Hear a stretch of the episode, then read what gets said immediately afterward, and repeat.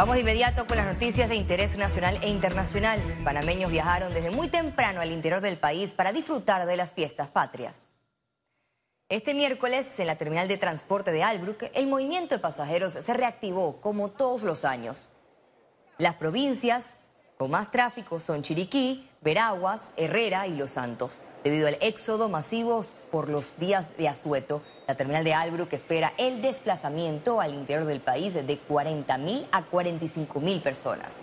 Sí, voy hacia Volcán Chiriquí, yo soy profesor acá de inglés y entonces vamos a ver la familia, pues ya el resto de la semana que nos resta, este, ya este, nos comisionaron para que algunos hoy estuviéramos en la acción de gracia en la iglesia y el resto de los compañeros van mañana a participar de los otros actos cívicos, así que voy a aprovechar para ir a ver a mi familia allá, que están bien lejos allá en Volcán. La voy a pasar en esta fiesta allá en David y bueno, aprovechar estos días largos para visitar a la familia. Familia, familia, esperamos disfrutar y, y, y que todos los que viajan, que la pasen bien. Este viernes dio inicio la inversión de carriles en la carretera panamericana tras la celebración de las fiestas patrias y el éxodo hacia el interior del país. La inversión de carriles, que estará habilitada hasta el 6 de noviembre, inicia desde el puente de las Américas hasta Arraiján en un horario de 12 del mediodía hasta las 6 de la tarde y desde la Espiga hasta Campana de 10 de la mañana hasta las 6 de la tarde.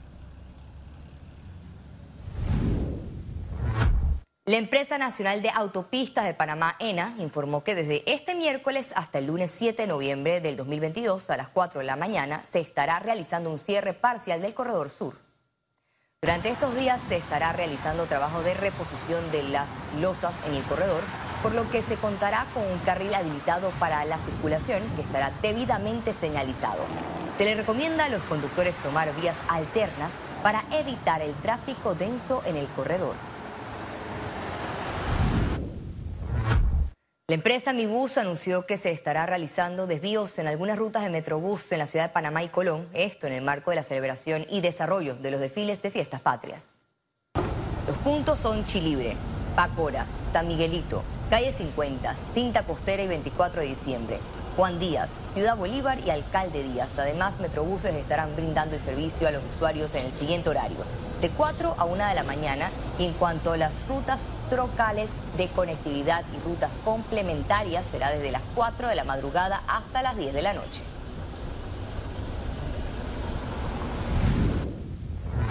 La Caja de Seguro Social activó una alerta verde hasta el lunes 7 de noviembre en los centros hospitalarios, esto tras la realización de actividades en honor a las fiestas patrias.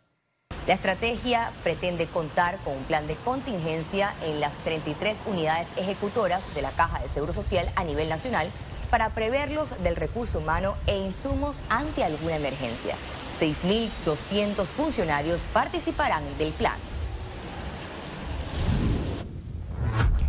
El gobierno nacional realizó un acto por los días de los difuntos en el cementerio Amador en el Chorrillo.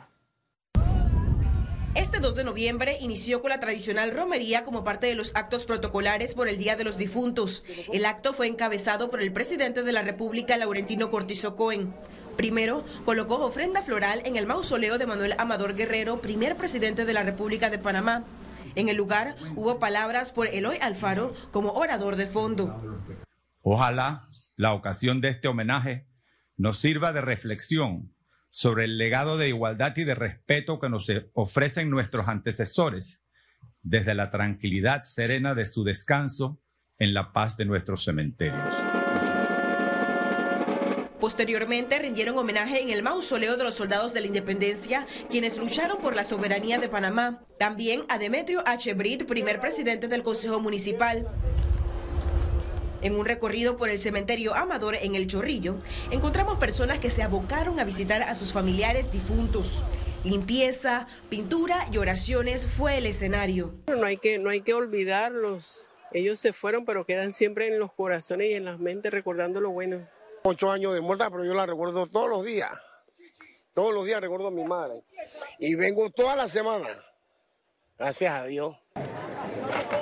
En la entrada del cementerio, los comunes vendedores de arreglos de flores y bebidas para hidratar. Vendo la rosa, los claveles, la rosa roja a unos 50 la rosa roja y los, los pompones de claveles a 3 dólares. Tengo una corona que no la he sacado, que la tengo de 10 para 8.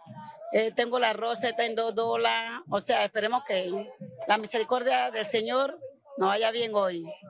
Ciara Morris, Econews. Las autoridades continúan las investigaciones por la explosión en un edificio ubicado en Obarrio. Este miércoles, tanto los bomberos como el Ministerio Público, las empresas de seguro y otras partes reiniciaron las investigaciones en el edificio Urbania por la explosión registrada el martes para determinar la causa exacta de la onda expansiva. Las autoridades informaron que el edificio principal del accidente permanece cerrado, mientras que los otros que sufrieron daños se mantienen en proceso de limpieza para el reintegro de sus habitantes con las medidas de seguridad necesarias. Peinamos tres cuadras alrededor del evento, revisando edificios junto con SINAPRO y seguimos evaluando la situación a fin de que se encuentre algún daño y tomar las medidas necesarias para garantizar la seguridad de los panameños. Todavía no se ha determinado. Cuando yo tenga esa información, que me den el informe correcto, yo se los haré llegar inmediatamente. Ante las dudas de si hubo incumplimiento en los trámites técnicos para ocupar el edificio de barrio donde se registró la explosión, el Ministerio de Vivienda señaló que la Ley 284 establece las normas a cumplir. La ley 284, eh, eso fue el 14 de febrero de 2022, habla específicamente sobre el tema de los PHs. Y allí está establecido claramente que cualquier trabajo que se vaya a hacer eh, que tenga que ver con un área técnica, tiene que estar certificado, tiene que tener un carnet de idoneidad y eso es parte de la dificultad que hoy enfrentamos y que no sabemos, porque me estoy anticipando, no sabemos qué pudiera haber ocurrido. Pero fíjate que hubo otros casos parecidos. ¿No se está cumpliendo realmente con estos requisitos para...? Bueno, es cuando eso ocurre es porque hay alguna fuga interna en la administración del PH que permite que esas cosas ocurran y ahí es donde tiene que haber la investigación prolija.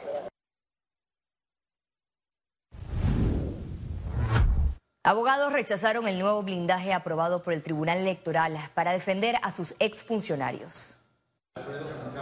Un nuevo decreto avalado por los tres magistrados, Heriberto Araúz, Alfredo Junca y Eduardo Valdés Escoferi, permitirá a la Dirección de Asesoría Legal de esta entidad a representar a los exfuncionarios, incluyendo a los exmagistrados, en todos los procesos judiciales y administrativos relacionados al ejercicio de sus funciones. Eso es totalmente ridículo porque si deja de ser funcionario público, ya pasa a ser un ciudadano más con derechos y deberes.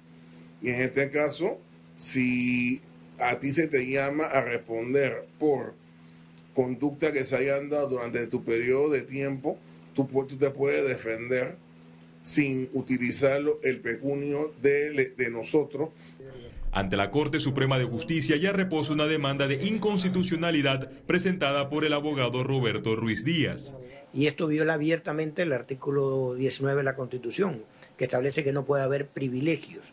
En este caso se le está dando un privilegio especial a los funcionarios del Tribunal Electoral a que cuenten con servicio de asesoría legal o defensa legal gratuita, pero a costa del Estado. Es decir, el Estado va a pagarle sus abogados privados el Pleno del Tribunal Electoral también podrá contratar a firmas de abogados particulares para defenderlos. Es un asunto de ética, de principio. Si tú haces las cosas bien, hey, defiende tu causa con tus propios recursos. Ah, no, pero el Estado tiene que pagarle a firma de renombre para que lo defiendan habiendo salido del puesto. Esas cosas las más se ven en Panamá.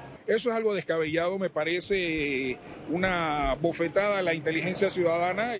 El actual magistrado presidente del Tribunal Electoral, Heriberto Araúz, finalizará su periodo de 10 años el próximo 14 de noviembre. Araúz sería uno de los principales beneficiados en vista a que tiene en el Ministerio Público dos denuncias penales por extralimitación de funciones al respaldar el foro penal electoral del expresidente Ricardo Martinelli, donde invadió el terreno del órgano judicial con el principio de especialidad. Félix Antonio Chávez, Econius. Para aprobar la ley de extinción de dominio, Panamá primero debe hacer reformas constitucionales, según la diputada del Molina, Corina Cano. Lo que pasa es que la diferencia que tenemos con Colombia es que Colombia sí lo tiene consagrado en su constitución. Ellos aprobaron una ley relacionada a la extinción de dominio y posterior hicieron la modificación a la Constitución Nacional. En el caso nuestro, en Panamá, nosotros tenemos una Constitución Nacional que es diferente a la de Colombia y que no cabe duda, tenemos que ajustarlo a nuestra ley. Inclusive los países que han dado su opinión con respecto a eso tienen eh, situaciones ya consagradas en la Constitución Nacional, razón por la cual tienen la ley en sus países. El Ministerio de Economía y Finanzas habilitará 16 millones de dólares adicionales al presupuesto 2023 del Hospital Santo Tomás, así lo informó el Ministerio de Salud. Nos reunimos con el ministro del MEF, eh, donde ahí eh, se logró conciliar con el MEF que realmente nos iban a hacer falta recursos para poder terminar el otro año y que el hospital tuviera plenitud o por lo menos lo básico que necesitaba para atender a nuestra población. El MEF allí se eh, comprometió por lo menos en la medida de eh, habilitar 16 millones más eh, que, que ya se tenían precisamente contemplados para Santo Tomás. El presidente de la Asociación de Residentes Naturalizados de Panamá, Rafael Rodríguez, informó que los migrantes muestran interés de quedarse en Panamá. Tienen cómo regresarse a Venezuela. Estos grupos que pasaron por Panamá se dividieron en dos fases un grupo que fueron apoyados por sus familiares que viven en Estados Unidos le fueron sufragando todo el camino los gastos y que hoy en día le están enviando lo que es el dinero para que compren su pasaje aéreo. Sin embargo, hay otro grupo que no tiene nada ni quien lo ayude y esos son los que realmente están caminando, como dice el señor Hugo acá, en Caledonia, en otras localidades, vendiendo frutas y vendiendo cuestiones para sobrevivir. Economía. El economista Fernando Araburu Porras sugirió al gobierno nacional subsidiar el combustible solo al transporte público. Y se baja ese subsidio que son 60 millones al mes.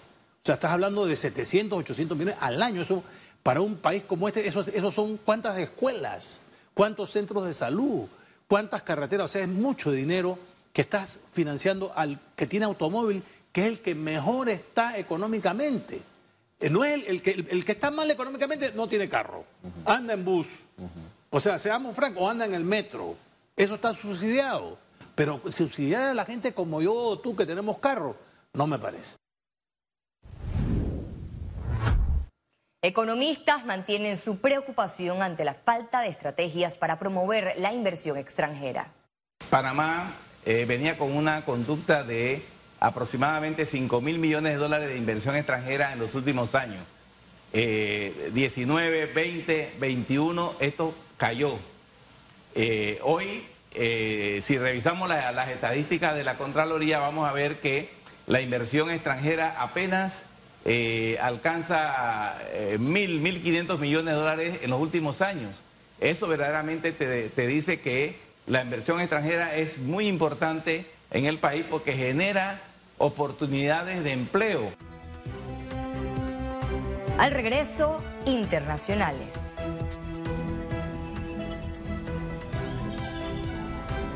Con música, flores, comida y velas, Latinoamérica conmemoró el Día de los Muertos. Ya regresamos con Econews.